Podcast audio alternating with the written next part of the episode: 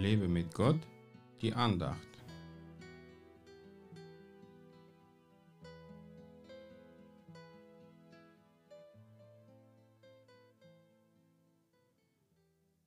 Wie einen, den seine Mutter tröstet, so will ich euch trösten. Jesaja 66, Vers 13.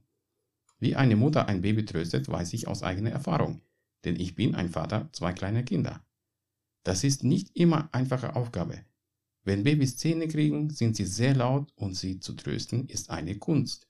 Für unseren himmlischen Papa sind wir gerade am Anfang unseres Glaubenslebens wie kleine Babys, die getröstet werden wollen. Ich kann mich noch gut an meine erste Zeit im Glauben erinnern. Gott hat viele meine kleinen Wünsche erfüllt, damit ich einfach seine Nähe und Fürsorge spüre und im Glauben wachse. Nun, wenn die Kinder wachsen, brauchen sie eine andere Art von Trost. Ihnen einfach viel Spielzeug in die Hand zu drücken, bringt nichts, wenn sie irgendwelche Kummer haben und einfach einen väterlichen oder mütterlichen Rat brauchen.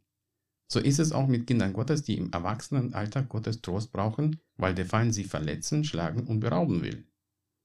Es gibt keinen besseren Tröster als den Heiligen Geist, der uns immer wieder neue Hoffnung gibt, auch in hoffnungslosesten Situationen im Leben. Was ich so genial finde, dass Gott seine meisten Dienste durch uns Menschen erledigt.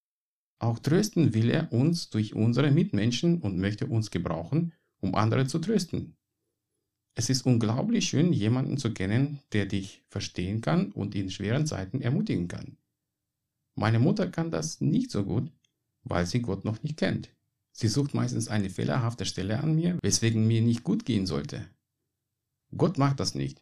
Auch wenn du versagst, will er trotzdem zu dir kommen und dich ermutigen, damit du dein Haupt nicht senkst, sondern im Vertrauen zu ihm weitergehst. Lass dich von ihm immer trösten und tröste diejenigen, die Trost Gottes gebrauchen können.